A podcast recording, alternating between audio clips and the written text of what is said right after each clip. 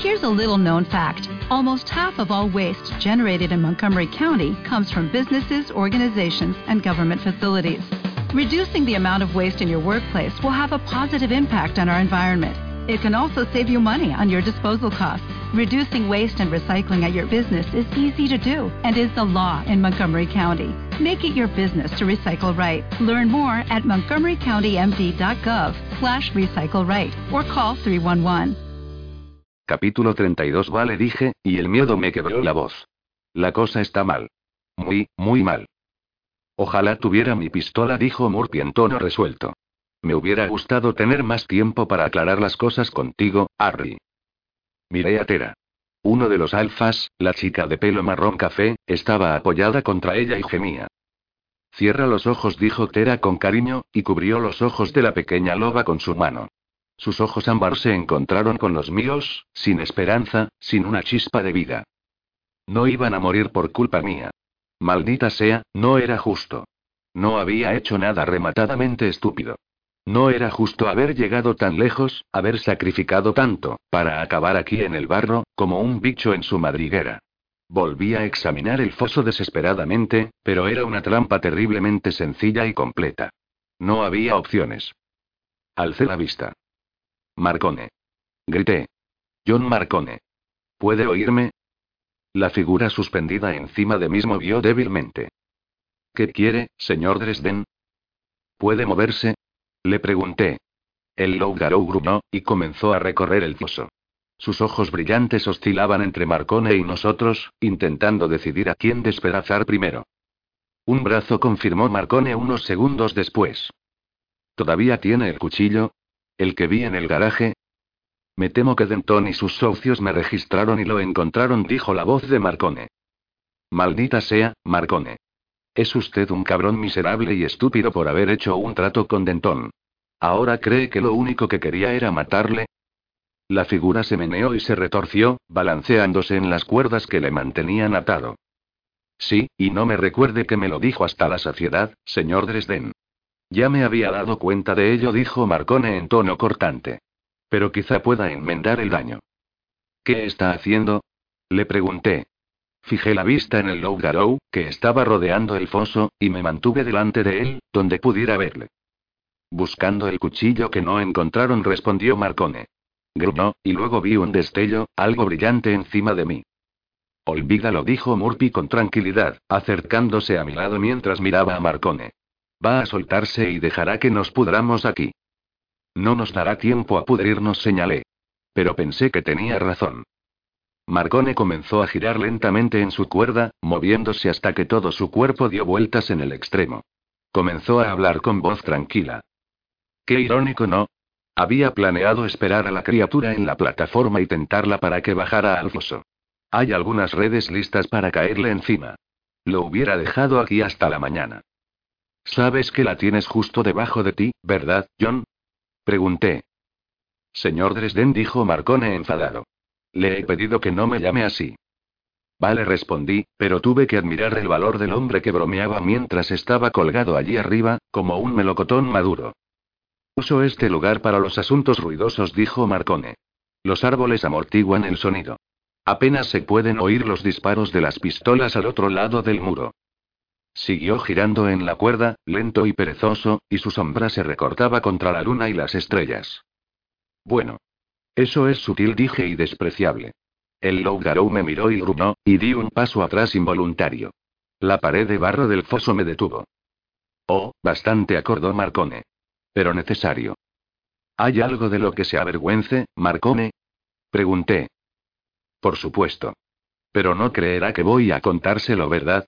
Ahora, cállese, por favor. No puedo distraerme. Y entonces vi que Marcone encogía el brazo y luego lo estiraba. Hubo un movimiento metálico en el aire y un chasquido en la base de una de las cuerdas que aguantaba la plataforma en el extremo opuesto, donde estaba atada a uno de los pinos. La cuerda se aflojó y la plataforma, y Marcone con ella, se tambalearon como si estuvieran borrachos. Marcone gruñó y rebotó contra las cuerdas varias veces, haciendo tambalear todo el tinglado, y entonces la cuerda se rompió y se soltó. Se balanceó de un lado a otro hasta que perdió velocidad y luego cayó en el aire de la tarde. Dentro del foso, justo delante de mí. Un extremo seguía atado a la plataforma, que ahora ya no estaba en medio del foso sino inclinada a un lado. La miré durante un momento, sorprendido, y Murphy dijo. Mierda. Lo ha hecho. No le recomiendo que se quede ahí esperando, señor Dresden, dijo Marcone. Vi que torcía la cabeza para mirar al Lougarou, y se puso tenso cuando la bestia empezó a trotar alrededor del extremo del foso, en el lado más cercano a él. Si se había dado cuenta de que la cuerda había caído al foso, no lo demostró. La esperanza me sacudió el pecho como si fuera un trueno repentino. Agarré la cuerda con ambas manos y comencé a escalarla como un mono, empujando con las piernas y usando mi brazo bueno para sostenerme mientras levantaba las piernas para buscar otro asidero. Llegué hasta el borde del foso y comencé a balancearme con la cuerda, cogiendo impulso para saltar hasta el suelo y soltarla. Las de arriba crujieron peligrosamente, y Marcone se balanceó de un lado a otro, girando ligeramente. Tresden gritó. Cuidado. Había estado tan absorto en mi fuga que no había pensado en el Lougarou. Giré la cabeza y lo vi saltando en el aire para abalanzarse sobre mí. Los ojos le brillaban y estoy seguro de que habría podido contarle los dientes si hubiera esperado. Pero no lo hice. Grité y solté la cuerda, y caí varios metros antes de volver a agarrarla. El Lougarou voló por encima de mi cabeza como si fuera un enorme murciélago, obscenamente grácil, y aterrizó en el extremo opuesto del foso sin hacer apenas ruido. Me temblaban los dedos, estaba espantado y aterrorizado, pero volví a escalar, balanceándome desesperadamente mientras subía. El Lougarou se dio la vuelta y volvió a posar su mirada en mí, pero Marcone silbó con fuerza y la cosa se giró hacia él, inclinando hacia adelante sus orejas deformes como si fuera un perro, y luego gruñó y pegó un salto. Yo reboté en la cuerda, y Marcone bajó y volvió a subir. El Lougarou no le atrapó por unos pocos centímetros, creo, pero no me quedé para verlo. Grité y me lancé contra el borde del foso cuando la cuerda alcanzó su altura máxima. No lo conseguí, y mi barriga golpeó el borde, pero comencé a arañar la tierra para no caerme. Me estiré y pataleé, agitándome y gimiendo de desesperación, y conseguí ganar unos centímetros, luego me arrastré lentamente hacia arriba y llegué al suelo, donde pude levantarme. El Lougarou, en el extremo opuesto del foso, se giró hacia mí y lanzó un rugido furioso. Se oyeron gritos en otra parte de la propiedad. Denton y sus lacayos debían de estar mirando, pensé, pero en aquel momento solo eran los segundos tíos malos más espeluznantes del lugar. Tenía cosas más importantes en la cabeza. La cosa se abalanzó sobre mí, y tuve unos pocos segundos para comenzar a correr e intentar que el foso quedara entre él y yo cuando la bestia aterrizara. No tuve demasiada suerte. El Lougarou arrancó de cuajo la tierra donde me había puesto cuando aterrizó, y volvió a girarse hacia mí. Apenas nos separaban tres metros desde un lado cuadrado hasta el lado adyacente. La cuerda volvió a moverse, y entonces Tera salió con un movimiento lleno de gracia y poder y aterrizó de cuclillas a mi lado. Vete, mago gritó. Denton y los otros nos matarán si no los detienes. Yo me ocuparé de McFinn. Ni hablar dije. No puedes enfrentarte a él. Le conozco, respondió. Y allí estaba, la enorme loba de pelo negro salpicado de gris. Gruñó y rodeó al Lougarou y él se irguió como un gato a punto de atrapar a un ratón, saltando sobre ella a gran velocidad. Y entonces vi la diferencia entre Tera y los alfas, entre Tera y los Exenulfen de Denton, incluso entre Tera y el Lougarou. Ellos eran rápidos, pero ella era rápida y grácil. Ellos eran rápidos, pero Tera era rápida y elegante. A su lado, eran unos aficionados. Era más primal, estaba más en consonancia con la naturaleza de lo que nunca lo estarían ellos. Cuando el Lougarou se abalanzó sobre ella, ella se deslizó a un lado como el viento, golpeó con el hombro las zarpas de la bestia para que perdiera el equilibrio, y el Lougarou se tambaleó. Se recuperó y volvió a la carga, pero ella ya se había ido, lejos del foso, desafiando a la criatura sobrenatural. La siguió gruñendo de cólera. Oí un disparo, y una bala chocó en uno de los árboles detrás de mí. La voz de Ben repetía un canto bajo y frenético, y luego sus palabras se convirtieron en gruñidos animales. Denton y los otros se acercaban. Había llegado la hora de jugar mi última carta, la que había esperado no tener que usar. No estaba seguro de lo que ocurriría si lo hacía, pero no tenía elección. Deslicé la mano por debajo de mi camisa y toqué el cinturón de lobo que le había cogido a la gente Harris en el callejón detrás del garaje de la luna llena. Vibraba bajo mis dedos, era cálido al tacto, como si estuviera vivo, y lleno del poder y la fuerza que le habían imbuido. Cerré los ojos y dejé que el poder oscuro y salvaje me invadiera, que se mezclara con el miedo y el dolor y el cansancio. Fue fácil. Más fácil que la magia. Se apoderó de mí con una especie de impaciencia hambrienta, haciendo que el dolor y el cansancio y el miedo se desvanecieran, y sustituyéndolos con fuerza y ferocidad. Con poder. Lupus susurré. Lupus, lupara, luperoso. No hizo falta nada más para transformarme. En realidad, no me di cuenta de ello. Pero cuando volví a abrir los ojos, las cosas eran sencillamente como debían ser, correctas de una manera tan fundamentalmente profunda que me pregunté por qué nunca me había dado cuenta de ello. Mi visión era tan aguda y clara que podía contar los pelos de la cabeza de la loba que tenía a unos pocos metros de distancia. Podía oír el latido de su corazón, el movimiento inquieto del viento, las respiraciones pesadas de los otros agentes en los árboles, que se dirigían hacia mí como si fueran vacas enormes y patosas. Si de repente el sol se hubiera puesto en el cielo, no podría haber visto con mayor claridad. Todo eran sombras gloriosas de color azul y verde, y marrón y violeta, como si Dios hubiera mojado su pincel en un crepúsculo de finales de verano y hubiera hecho desaparecer toda la oscuridad con esos colores. Abrí la boca en una risa silenciosa y sentí que mi lengua se deslizaba por las puntas brillantes y afiladas de mis colmillos. ¡Qué hermosa noche! Podía oler la sangre en el aire, oír el deseo de matar de mis enemigos, y sentí la misma hambre en mi corazón. Era perfecto. Ben fue la primera en salir de los árboles, rápida y poderosa, pero también patosa, impaciente y estúpida. Podía oler su excitación, casi sexual. Estaba esperando una caza fácil, un ataque rápido a un humano lento y patoso que se retorcería de dolor, y luego los chorros de sangre caliente. No le concedí el deseo. Cuando salió de los árboles me abalancé sobre su cuello antes de que pudiera darse cuenta de mi presencia. Un desgarro rápido, sangre caliente. Gritó de dolor y miedo, echándose a un lado. Zorra estúpida. No le había llegado al corazón, pero estaba malherida. Dos golpes secos le cortaron los tendones del jarrete cuando intentó huir y la dejaron en el suelo, retorciéndose, indefensa y aterrorizada.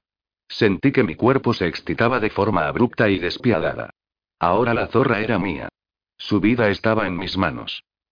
La oleada de poder y entusiasmo que me recorrió el cuerpo al darme cuenta de aquello podría haberme elevado hasta la gloria plateada de la luna y las estrellas. Al vencedor va el botín. Su sangre, su vida, eran mías y así debía ser. Me abalancé sobre ella para rematarla, como era debido. Hubo un resoplido y entonces Wilson salió del bosque a toda velocidad en su forma de lobo. Me aparté a un lado cuando entró a toda prisa. Ben gruñó e intentó morderle. Wilson se giró hacia ella, fuera de sí, y le clavó las fauces en la garganta. La sangre era un olor negro, fuerte, embriagador a la luz de la luna, y me balanceé, borracho con el aroma. Se me hizo la boca agua y las fauces se me llenaron de saliva al oler la sangre de la zorra, y yo también quería abalanzarme sobre ella, despedazarla mientras gritaba. Esos lobos. Gritó Harris. Han salido. Tienen a Ben. Salió precipitadamente de los árboles, pistola en mano, con los ojos aterrorizados, abiertos como platos. Comenzó a disparar a Wilson, que soltó la garganta muerta de Ben. La primera bala le hizo trizas la pata delantera izquierda. La segunda y la tercera le golpearon el pecho, y Wilson Lobo se tambaleó a un lado, gritando de dolor. Se retorció al caer, y sus patas escarbaron su propio estómago, hasta que, de repente, solo quedó un hombre gordo que se estaba quedando calvo estirado en el suelo al lado de un lobo muerto, con la chaqueta abierta y la camisa desabotonada, mostrando el cinturón de lobo desabrochado. La sangre le salía a borbotones por la boca. Santo y resolvió Harris, acercándose con la pistola alzada hasta que pudo ver lo que había hecho. George. Oh, Dios. Oh, Dios, creí que eras uno de ellos. ¿Qué diablos sí? El agente Wilson no respondió al chaval pelirrojo. Sencillamente se sacó la pistola de la chaqueta y comenzó a disparar. En sus formas humanas, no podían verse bien en la oscuridad, pensé. Ambos comenzaron a disparar a ciegas. El aire se inundó de sangre, y del olor fuerte y acre de la pólvora. Los dos hombres cayeron, sangrando, y sentí que mis fauces se abrían en otra sonrisa, en otro sentimiento de satisfacción. Idiotas. ¿Con quién se pensaban que estaban tratando? Habían estado haciéndome la vida imposible, y las vidas de otros, y ahora tenían su merecido. Habría sido mejor que yo mismo los hubiera despedazado, por supuesto. Pero aún me quedaba dentón, pensé. Aquel pensamiento me alegró. Me di la vuelta y me adentré en el bosque, buscando al último. El corazón me latía con fuerza, pero estaba relajado y excitado cuando me mezclé con la noche y busqué a mi presa. Denton y yo nos encontramos cuando salí del círculo de árboles. Estaba de pie bajo la luz de la luna, en la forma adecuada, la única forma real, y la luna empalidecía su abrigo de piel marrón y le hacía brillar los ojos. Era corpulento, como en su forma humana, y parecía rápido y fuerte. Sus ojos brillaban con la lujuria de la luna, de la noche, con la necesidad de sangre y con una fuerza violenta y salvaje, como la mía. Nos miramos con una especie de alegría loca. Me habría reído si hubiera podido. Un gruñido borboteó en mi pecho como si fuera música, y me abalancé sobre él. Nos encontramos en una maraña de arañazos, dentelladas, pelo negro. Él era el más fuerte, yo el más rápido. La lucha fue silenciosa.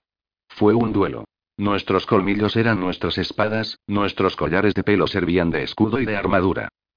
Probé su sangre por un tajo en una oreja y fue como una droga que envió furia y poder a través de mí como nunca había conocido. Volví a abalanzarme sobre él, y un instante después fui recompensado por mi exceso de entusiasmo con un dolor punzante en la pata delantera. La sangre negra escarlata manchó los colmillos de Denton a la luz de la luna. Nos separamos y nos acechamos en un círculo lento, buscando nuestros puntos débiles, sin dejar de mirarnos. Me reí de él en silencio, y él me respondió del mismo modo. Entonces lo entendí, y me alegré con él del poder que habíamos encontrado. En ese momento amé al hombre como a un hermano, y estaba deseoso de agarrar su garganta en mis fauces hasta que le saliera la última gota de sangre. Era la batalla más antigua, el conflicto más profundo. La supervivencia del más fuerte. Uno de nosotros viviría para volver a correr, a cazar, a matar, a probar la sangre caliente. Y el otro moriría en el césped. Estaba bien. Volvimos a juntarnos como una pareja de baile, moviéndonos juntos. Débilmente, por supuesto, me di cuenta de que Tera estaba bailando con el Low Garou, pero en realidad aquello no me importaba. Estaban lejos, a docenas de metros, y no les presté atención. Mi alegría estaba aquí. Bailamos bajo la luna, y él dio el primer paso en falso. Me lancé a la abertura que me había dejado, lo tiré al suelo con mi hombro, y mientras rodaba le mordí el tendón de la pata posterior. Gritó de furia, pero también oí el miedo. Volvió a ponerse a tres patas y se giró para mirarme, pero había una certeza terrible en sus ojos, igual que en los míos. Sabíamos que todo había acabado, excepto por la sangre. Me estremecí. Sí. La sangre. Aún podía enfrentarse a mí, aún podía herirme si era imprudente, pero no lo fui. Comencé a cansarle, presionándole con ataques cortos y retiradas rápidas que le obligaron a cambiar el peso torpemente, a tropezar con sus tres miembros sanos, hasta agotarlo. Cuando sus reacciones se lentificaron, le probé con algunos pases rápidos de mis colmillos. Una vez más, probé su sangre. Le hice una docena de pequeñas heridas y cada mordisco satisfacía más mi frenesí. La noche, el baile, la violencia, la sangre, todo era arrollador, más que ningún poder que hubiera sentido antes, que cualquier medicamento que hubiera probado, incluso en mis sueños o en el reino salvaje del más allá. Era pura belleza, puro placer, puro poder. La victoria era mía. Lo desprecié cuando comenzó a gemir, a intentar escapar. El muy idiota. Nunca debería haberse enfrentado a mí. Nunca debería haber medido sus fuerzas con las mías. Si se hubiera rendido a la primera, no me hubiera importado ser su jefe, aceptarlo como mi seguidor y llevármelo conmigo de caza. Era triste, en cierto modo. Pero bueno, siempre podía encontrar a otros. No sería difícil hacer los cinturones, pensé. Dárselos a algunas personas para que los probaran. En cuanto lo hiciesen, nunca se los quitarían. Seguía Denton mientras se quebraba, y pensé en huir con Susan, en llenar nuestras bocas de sangre caliente y dulce, en tomarla en el éxtasis de la noche y la matanza, y esa idea me hizo temblar. Me lancé contra Denton, lo tiré al suelo y fui a por su garganta. El idiota se levantó gateando y se quitó el cinturón, transformándose en la fea forma de dos patas, con su traje cubierto de sangre. Por favor, dijo con voz ronca. Oh, Dios. Por favor. No me mates. No me mates. Le respondí con un gruñido, y dejé que mis colmillos apretaran su cuello. Podía sentir su pulso en mi lengua. No le mates. Le despreciaba por haberme rogado. Debería haber conocido la ley de la jungla antes de comenzar a intentar gobernarla. ¿Con quién se creía que estaba tratando? ¿Con alguien que se apiadaría de él, que le dejaría sobrevivir, lisiado y patético, y lo alimentaría cuando volviera a lloriquear? Quería reír. Mis fauces apretaron su garganta. Quería sentir que moría. Algo me dijo que todo lo que había experimentado desde que había descubierto mi verdadero yo eran fruslerías comparado con la sensación de tener una vida entre mis manos. Me estremecí de impaciencia. Denton seguía suplicando, y me hizo dudar. Gruñí, enfadado. No. No a la debilidad. No a la piedad. Quería su sangre. Quería su vida. Se había enfrentado a mí y había fracasado. Mátalo. Mátalo y ocupa el puesto que te corresponde. ¿Quién se había creído que era? Harry. Susurró una voz aterrorizada. Alcé la vista sin soltarle la garganta. Susan estaba de pie bajo la luz de la luna, esbelta y graciosa para ser una humana. Llevaba la cámara en una mano, colgando, olvidada a un lado. Tenía los ojos abiertos de deseo, y olía a perfume y a nuestro apareamiento y a miedo.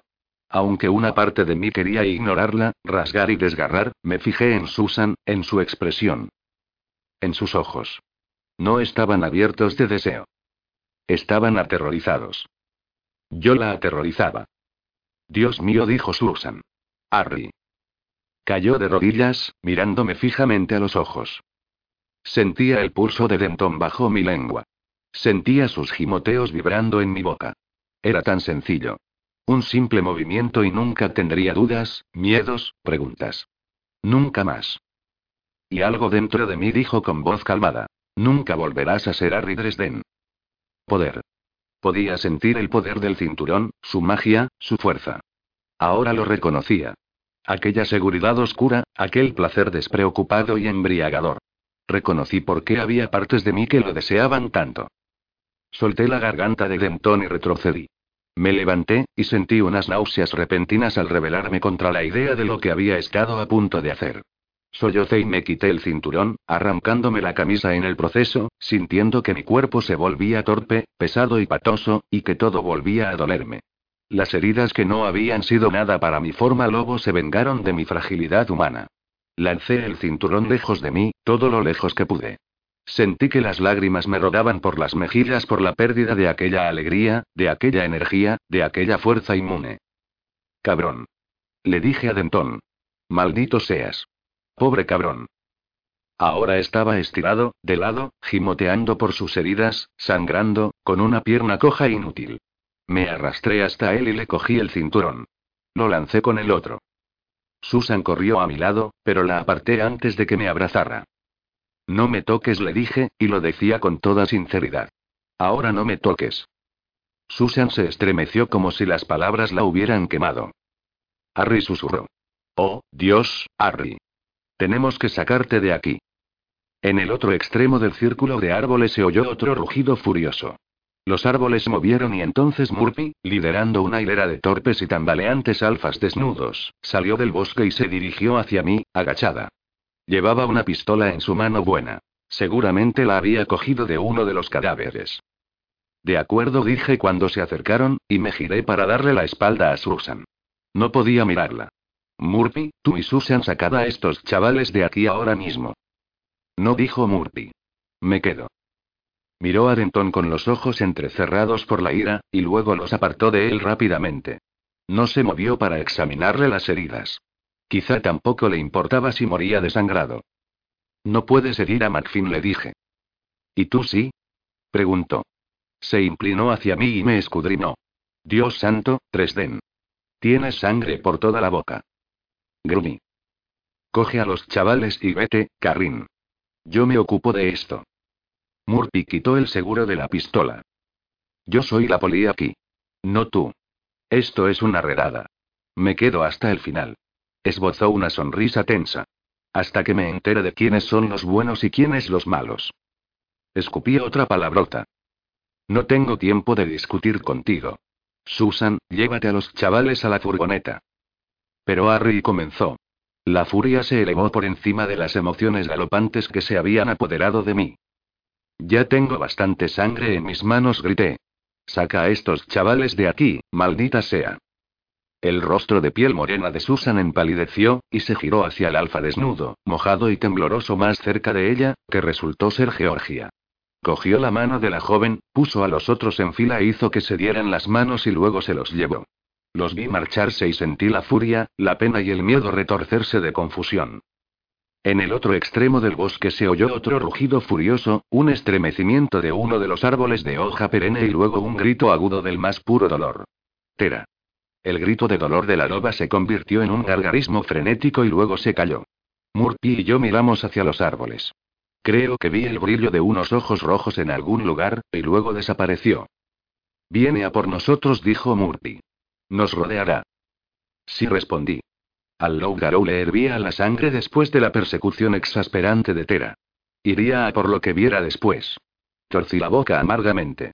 Ahora tenía una nueva percepción de su punto de vista. ¿Qué hacemos? preguntó Murphy. Sus nudillos emblanquecieron en la pistola. Vamos a por él e intentamos contenerlo hasta que Susan y los chavales se hayan ido, respondí. ¿Y qué pasa con Marcone? ¿Qué pasa? Nos ha salvado la vida, dije. La expresión de Murphy decía que no le gustaba nada la idea. Se lo debemos. ¿Quieres sacarlo de allí? No quiero que esa cosa atrape a nadie más, dije. ¿Y tú? Cerró los ojos y dio un suspiro. De acuerdo, accedió. Pero Dios, me da la impresión de que quieres tenderme una trampa, Tresden. Si consigues que me maten, no habrá nadie que haya visto lo que ha sucedido aquí, ¿verdad? Si quieres ponerte a salvo, vete con Susan, respondí sin rodeos. Nos dividimos. Uno de nosotros atrae su atención, quizá el otro lo consiga. Vale, gruñó Murphy. Que te jodan, Harry Dresden. Famosas últimas palabras, pensé, pero no me molesté en decirlo en voz alta. Había llegado la hora de enfrentarme al Loughgarou. Capítulo 33 Rodeé los árboles y pasé por encima del cadáver de Harris. Dos balas habían destrozado la cara del chaval, aunque aún tenía la semiautomática en la mano. Murphy debía de haber cogido la pistola de Wilson. Wilson estaba tendido en el suelo no lejos de Harris, también muerto. Heridas en el pecho, hemorragia masiva. Ben estaba tendida a su lado, desnuda excepto por una camisa empapada de sangre. Había una línea verdosa alrededor de su cintura, seguramente los restos del cinturón de lobo. Su magia había muerto al mismo tiempo que ella. Intenté no mirar la carne arrancada en la parte posterior de sus muslos, o las lágrimas cerca de la yugular. Intenté no oler su sangre, ni regodearme en el oscuro orgullo que me recorrió el cuerpo, restos de mi experiencia con mi propio cinturón de lobo. Me estremecí y pasé por delante de los cuerpos. La noche era silenciosa, excepto por el viento y el crujido de las cuerdas que aguantaban la plataforma en medio de los árboles de hoja perenne. Marcone seguía colgado como un cerdo. La posición debía de ser insoportable. No te crucifican y te cuelgan como cena para un monstruo cada día, y no puedes entrenar tus músculos para algo como eso. No podía ver la expresión de Marcone, pero casi podía sentir su agonía. Agité una mano cuando giró suavemente hacia mí, y asintió con la cabeza, silencioso. Le miré fijamente y luego a los árboles en sombras, intentado preguntarle si sabía dónde estaba el Loughgarou. O no me entendió o no pudo verlo, pero en cualquier caso no me hizo ningún bien. Hice una mueca y avancé a través de los árboles, rodeando el borde del foso. Busqué la cuerda que habían usado para colgar a Marcone. Tenía que estar atada en algún lugar bajo. Escudriñé la oscuridad cercana, seguí la cuerda hasta el árbol donde estaba atada, y me dirigí hacia allí. Quizá podía salir de aquel lío. Tal vez Murphy y yo podríamos escapar con Marcone, unirnos a Susan y a los otros y salir de allí. No. Aquello era una fantasía feliz. Aunque sacara a todos de allí, sabía que no podría vivir con mi conciencia si dejaba suelto al Loughgarou aquella noche, en otra parranda asesina. Tenía que intentar detenerlo. Ya me iba a costar bastante vivir con mi conciencia de ahora en adelante. La cuerda que aguantaba a Marcone estaba sujetada con un nudo flojo. Comencé a deshacerlo, curioseando alrededor, escuchando, intentando localizar al Loughgarou. No podía haberse largado y dejarnos aquí vivos. ¿O sí? Di una vuelta alrededor del árbol con la cuerda para darme un poco de fuerza y luego, con mucho cuidado a causa de mi brazo herido, comencé a bajar a Marcone. Si podía bajarlo lo bastante, podría hacer que se balanceara hasta mí, por encima del centro del foso, atraparlo, nivelarlo y luego regresar y soltar la cuerda. Hubiera sido más fácil si Murphy hubiera estado allí, pero no la veía. Un pensamiento desagradable me cruzó por la cabeza. ¿Y si Murphy se había encontrado con el Loughgarou y la había matado silenciosamente? ¿Y si incluso ahora estaba intentando cogerme? Sujeté la cuerda y regresé al foso. Marcone, que no era tonto, ya estaba balanceándose todo lo que podía, intentando acercarse a mí. Fui al borde del foso y me agaché, manteniendo mi peso alejado de la tierra desmoronada en el borde.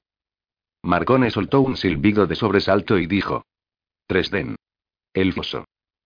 Miré abajo y vi los ojos brillantes del Loughgarou en la oscuridad, solo un segundo antes de que avanzara hacia mí con un alarido de furia.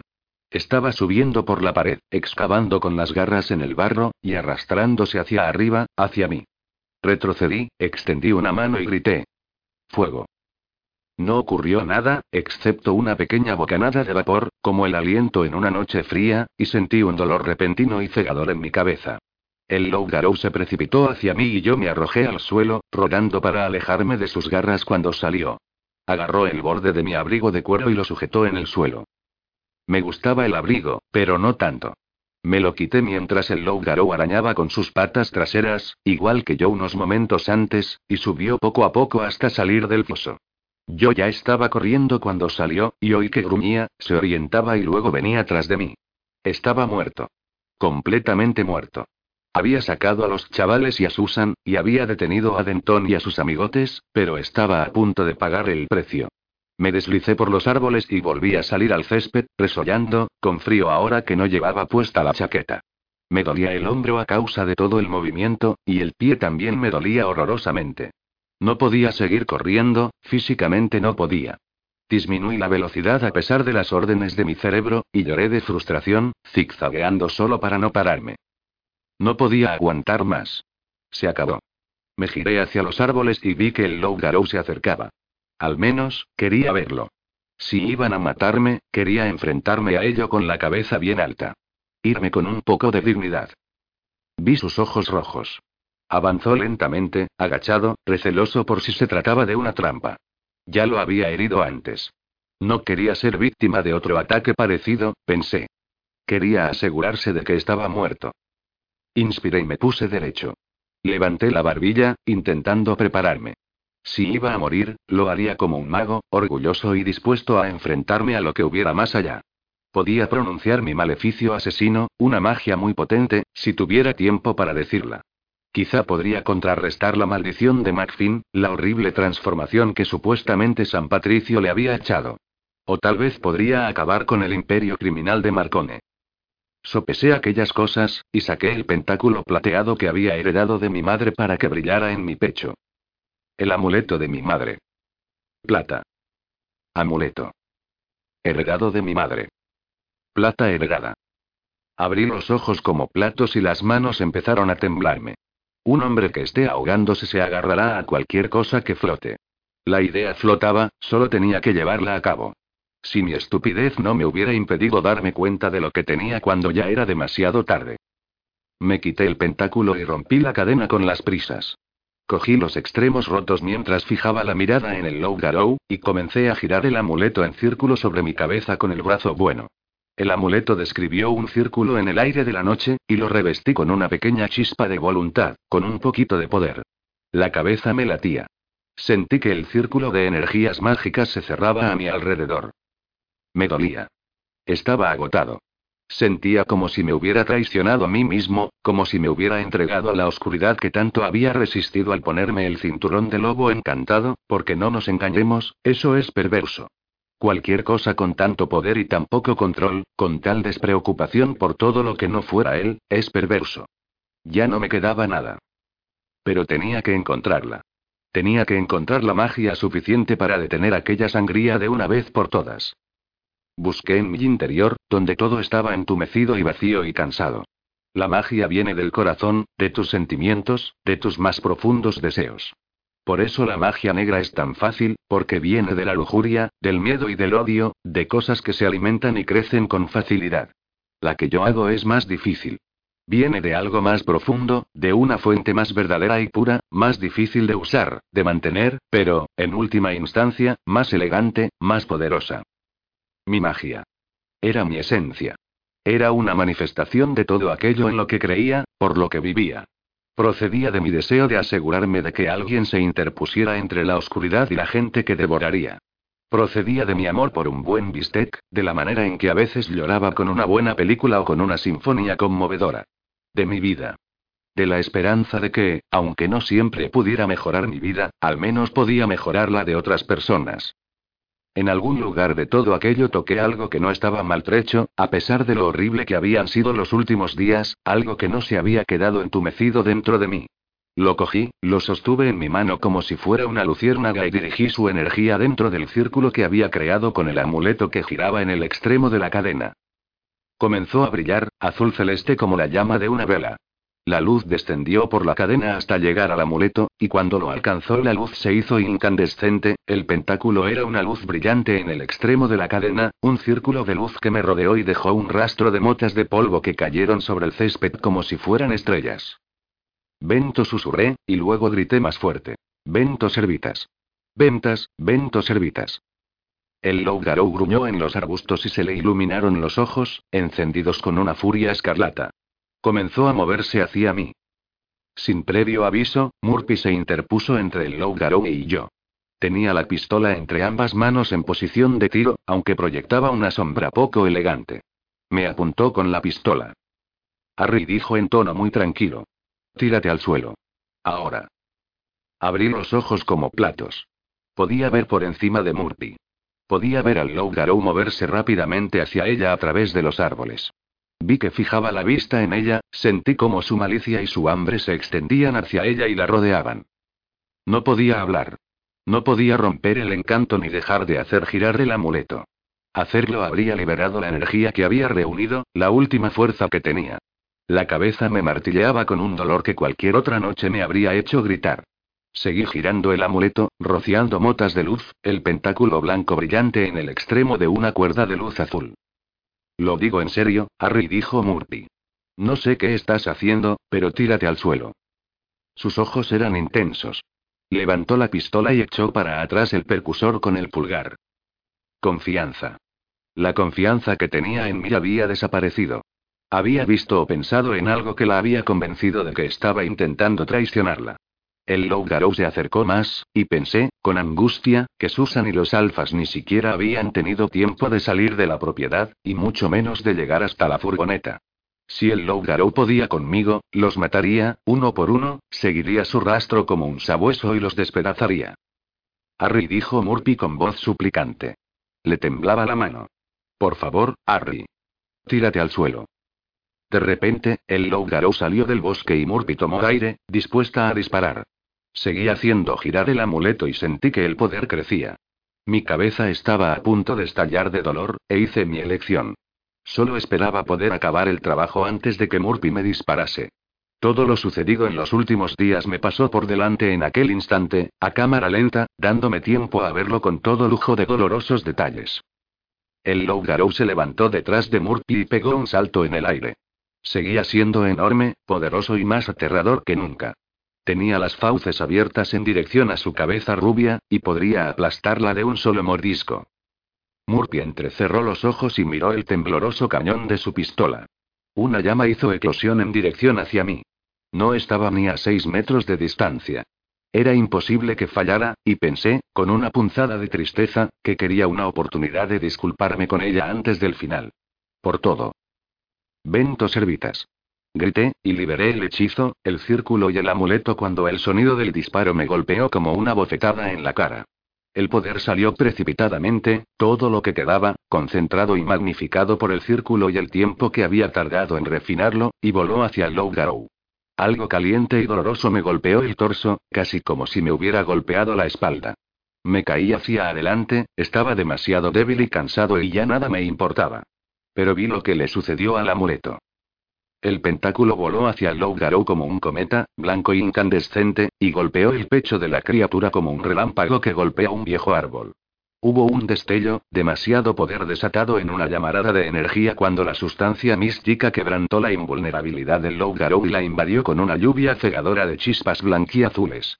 Un fuego azul estalló en su pecho, la sangre negra de su corazón prendió en una llama cegadora, y la criatura gritó y se arqueó de dolor. Se oyó un sonido atronador, más destellos, alguien que gritaba. Quizá era yo. El Lougarou cayó al suelo. Y se transformó. El hocico se convirtió en un rostro humano. Los colmillos y las garras se desvanecieron. Los músculos deformados se convirtieron en pegotes de cieno claro y preternatural que pronto desapareció. El pelo también desapareció. Los miembros nudosos se convirtieron en brazos y piernas hasta que Harvey McFinn apareció estirado de costado delante de mí, con una mano en el corazón. La plata de la cadena de mi amuleto se le escurrió entre los dedos y le quedó colgando del pecho. Se miró la herida durante un instante y luego se relajó. McFinn alzó la vista y en su rostro vi toda la pena, el dolor y la rabia impotente, todo lo que había sentido durante aquellos años de no poder controlarse, de estar sentenciado a causar muerte y destrucción cuando lo único que quería era abrir un parque para la fauna. Y entonces todo salió a borbotones. Sus ojos se iluminaron al mirarme, y me dedicó una pequeña sonrisa tranquila. Era una expresión de perdón. Algo para decirme que lo comprendía. Luego apoyó la cabeza en el suelo y murió. Mi propia oscuridad sobrevino poco después. Capítulo 34 Me desperté. Aquello me sorprendió. Me desperté y vi que la luna seguía en lo alto del cielo, y sentí la mano de Murphy en mi frente. Vamos, Harry susurró. No me hagas esto. Parpadeé varias veces y susurré. ¿Me has disparado, Murp? No puedo creer que me hayas disparado. Parpadeó intentando contener las lágrimas. Estúpido idiota, dijo con voz cariñosa. Deberías haberte tirado al suelo cuando te lo dije. Estaba ocupado. Miró por encima del hombro a la forma inmóvil y silenciosa de McFinn. Sí, lo vi después. Volvió a girarse hacia mí y miró un poco más allá, a otro lugar. No pasa nada, dije. Te perdono. Creí que era muy generoso por mi parte, adecuado para los últimos momentos de la vida de un hombre. Murphy parpadeó. Y luego se puso erguida. ¿Qué? Que te perdono, Murphy. Por dispararme. Era tu trabajo, lo entiendo. Murphy entrecerró los ojos peligrosamente. ¿Crees que y dijo? Hizo una mueca de disgusto y farfulló durante un momento, luego escupió a un lado. Siguió hablando. ¿Crees que pensaba que eras uno de los malos y que te disparé porque no querías rendirte? Me sentía demasiado débil y mareado para discutir. Eh. Es comprensible. No te preocupes, me estremecí. Tengo mucho frío. Todos tenemos frío, imbécil soltó Murphy. Llegó un frente frío justo cuando nos metieron en aquel horrible foso. Estamos a menos de cuatro grados, y además mojados. Siéntate, el Cid. Parpadeé. Yo ye. ¿Qué? ¿Qué te sientes, tonto? dijo Murphy. Mira detrás de ti. Me senté y no me dolió más que antes, lo que volvió a sorprenderme. Miré detrás de mí. Denton estaba allí. Tenía una rama caída en una mano, como una porra. Tenía los ojos muy abiertos, la cara pálida por la pérdida de sangre y un agujero en la frente, justo en medio. Miré el cuerpo durante un momento. Pero ¿y cómo y? Le disparé, idiota. Vino corriendo detrás de ti, justo cuando yo regresaba de auxiliar a esa mujer desnuda. Tera West. Estaba temblando demasiado para dispararle contigo ahí de pie, y no sabía que el Lougarou estaba detrás de mí. Murphy se levantó. No puedo creerlo, dijo, y se dio la vuelta. ¿Crees que te disparé? Murp protesté. Murp, dame un respiro. Quiero decir que pensé y. Me grunó. Gruñe bien para alguien con una naricita tan mona como la suya. No pensaste, Tresden dijo apartándose el pelo de los ojos. Una escena de muerte dramática. Un noble sacrificio, ¿eh? Trágicamente incomprendido. Ja. Yo sé de qué vas, amigo. Eres un tío tan pomposo, arrogante, pretencioso, chauvinista, chapado a la antigua, cabezota estúpido y... Murphy siguió hablando de mí largo y tendido y con todo lujo de detalles mientras se alejaba para llamar a la policía y a una ambulancia. Fue música para mis oídos. Me tendí en el césped, cansado pero sonriendo. Todo estaba bien entre nosotros. La policía se las vio y se las deseó para arreglar el desbarajuste que había en casa de Marcone. Me aseguré de recoger todos los cinturones del lobo. Murphy me ayudó. Los quemamos allí mismo, en un fuego hediondo hecho con ramas de árbol. Me costó mucho destruirlos. Murphy lo hizo por mí. A veces entiende cosas que nunca podría explicarle. Más tarde, fui con Murphy al entierro de Carmichael. Ella fue conmigo al de Kim Los amigos están para eso. Resulta que el señor Hendrix llevaba puesto su Kevlar bajo el traje negro. Aquella noche me pusieron a su lado en la ambulancia cuando por fin dejé la escena. Su pecho descubierto era una masa sólida de moratones, así que hacíamos juego. Me miró en silencio con el ceño fruncido, pero respiraba regularmente a través de la máscara de oxígeno que le habían puesto.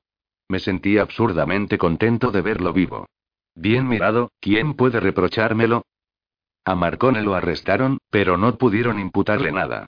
Aunque todo había sucedido en su propiedad, las heridas de los agentes del FBI indicaban que se las habían hecho unos a otros, o que les había matado un animal, excepto a Denton, por supuesto. Ninguno de los agentes tenía una orden de arresto, etcétera, etcétera. Me enteré de que sus abogados le habían sacado en menos de tres horas. Marcone me telefoneó unos días después y dijo. Me debe la vida, señor Dresden. ¿Está seguro de que no podemos hablar de negocios? Tal como yo lo veo, John le respondí es usted quien me debe la vida. Después de todo, aunque se hubiera soltado, se habría caído dentro del foso y le habrían comido con todos nosotros. Creo que se dio cuenta de que tenía muchas más posibilidades de sobrevivir si me liberaba a mí, al mago que se ocupa de esta clase de cosas. Por supuesto, dijo Marcone con una nota de decepción en su voz. Solo esperaba que no se hubiera dado cuenta. Sin embargo, Harry. No me llame Harry, dije, y le colgué. Susan filmó la muerte del Loughgarou a menos de 50 metros de distancia, con un zoom bastante bueno y una película especial sensible a la luz. La luz de mi amuleto iluminó la escena de forma bastante dramática sin mostrar demasiados detalles. Solo se me ve de espaldas, y parece que esté blandiendo un palo brillante y que luego se lo lance al monstruo, que solo se ve como una sombra grande y peluda. En el momento en que liberé el hechizo se produjo una ráfaga de energía estática de un segundo que bloqueó la cámara de Susan, incluso a esa distancia. En la película, la energía estática desaparece y puede verse a Murphy disparando a Denton detrás de mí, justo antes de que me rompa la crisma con su porra. Luego se gira como si fuera Rambo, se aparta de la cosa peluda que se abalanza sobre ella y le vacía el resto de su cargador en un acto reflejo. Murphy y yo sabemos que las balas no le hicieron nada, que solo fue un gesto reflejo por su parte, pero no me importa. Según la cámara, ella es el héroe de la noche, y me parece bien. La película de Susan salió en las noticias de la mañana y la estuvieron emitiendo durante dos días, en exclusiva para el canal 9WGN, e impresionó mucho a Chicago. La película dio a Murphy tanta popularidad entre los votantes que un montón de concejales de la ciudad salieron en su defensa y la investigación de asuntos internos se dio por concluida. Ahora tiene un poco más de influencia que antes. Los políticos del ayuntamiento le han puesto una placa con su nombre en la puerta de su oficina. Lo más extraño es que la película desapareció al cabo de dos días. Nadie supo qué había pasado, pero el técnico de la sala de vídeo del canal 9WGN también desapareció, dejando solo unas pocas copias de mala calidad. Un par de días después, algunos expertos dijeron que la película era falsa y decidieron que un periódico sensacionalista había hecho un montaje. Algunas personas no pueden asumir la existencia de lo sobrenatural.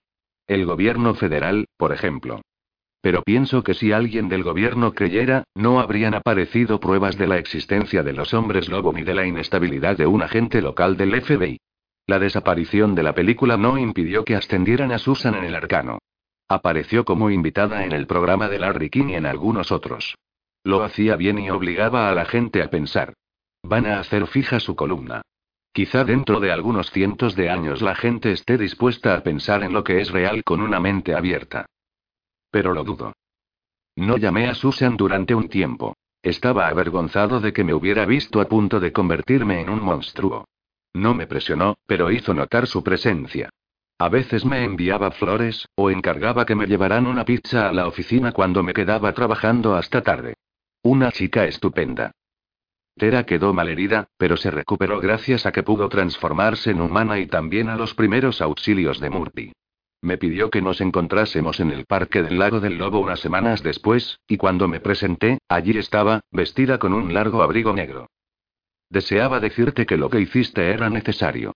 Y deseaba decirte adiós, dijo. Y se quitó el abrigo. Estaba desnuda y tenía algunas cicatrices nuevas y arrugadas. Adiós. ¿A dónde irás? Pregunté. Me miró con sus ojos ámbar. Tengo familia, respondió. Hace mucho tiempo que no los veo. Ahora regresaré con ellos. ¿Me llamarás alguna vez? Le brillaron los ojos y me sonrió con un poco de tristeza. No, Harry Dresden. Los de mi especie no se comportan de ese modo. Ven a las grandes montañas del noroeste un invierno. Puede que esté allí. Y luego se transformó en un gran lobo gris y desapareció en el atardecer. Toda aquella gente transformándose en lobos, y nunca se me había ocurrido pensar que un lobo pudiera transformarse en persona. Recogí el abrigo de tela con aire distraído y me lo llevé a casa para no olvidarme de mantener la mente más abierta al reino de la posibilidad. Los alfas decidieron que yo era el mejor invento desde el pan bimbo, lo que no me resulta muy emocionante, ¿para qué nos vamos a engañar? Me pidieron que fuera con ellos de acampada, y acepté a regañadientes. Una docena de jóvenes me juraron amistad y lealtad y pasé mucho tiempo parpadeando e intentando no decir nada. Están deseosos de que los lidere en alguna cruzada contra el mal. Diablos, pero si ya tengo bastantes problemas intentando llegar a fin de mes. Cuando me tomé un tiempo para pensar en todo lo que había sucedido, no pude evitar pensar que los últimos meses no habían podido ser una coincidencia. Primero, un brujo ávido de poder había aparecido de la nada y había tenido que enfrentarme a él en su propia fortaleza para evitar que me asesinara. Y luego, Denton y su gente aparecieron con cinturones de lobo y armaron la gorda. Nunca supe quién estaba detrás del brujo que había aparecido la primavera anterior. Los magos oscuros no crecen como champiñones, ¿sabes? Alguien tiene que enseñarles cosas complicadas como invocar demonios, magia ritual y las frases hechas de los villanos. ¿Quién había sido su profesor? Y Denton y compañía habían aparecido seis meses después. Alguien les había dado los cinturones. Alguien había avisado a Denton de que yo era peligroso, que yo o alguien del Consejo Blanco irían a por él. Y al decírselo, lo habían apuntado hacia mí como una pistola, decidido a matarme. No creo demasiado en las coincidencias. ¿Podía haber sido uno de mis enemigos en el Consejo Blanco? ¿Uno de los seres del más allá que había llegado a odiarme? Estaba en la lista negra de toda una serie de cosas peligrosas, por un motivo u otro. ¿Sabes qué? Le dije a Mister una noche frente a la chimenea. Quizá me haya vuelto loco, pero creo que alguien está intentando matarme. Los rasgos felinos de Mister me miraron con suma indiferencia, y se dio la vuelta para que le acariciara la barriga. Lo hice, ensimismado y cómodo delante de la chimenea, y pensé en quién podía ser. Y entonces pensé que a lo mejor me estaba volviendo un poco histérico. Llevaba un par de semanas sin hacer nada, del trabajo a casa y de casa al trabajo. Demasiado trabajo y poca diversión convierten a Ari en un chico paranoico. Cogí el teléfono y comencé a marcar el número de Susan. Mister me golpeó la mano con aprobación. O tal vez soy demasiado estúpido para dejar de meterme en líos, ¿eh? Mister emitió un ronroneo profundo y afirmativo. Me arrellané en el sofá para pedirle a Susan que viniera a casa y disfruté del calor del fuego. Dale más potencia a tu primavera con The Home Depot.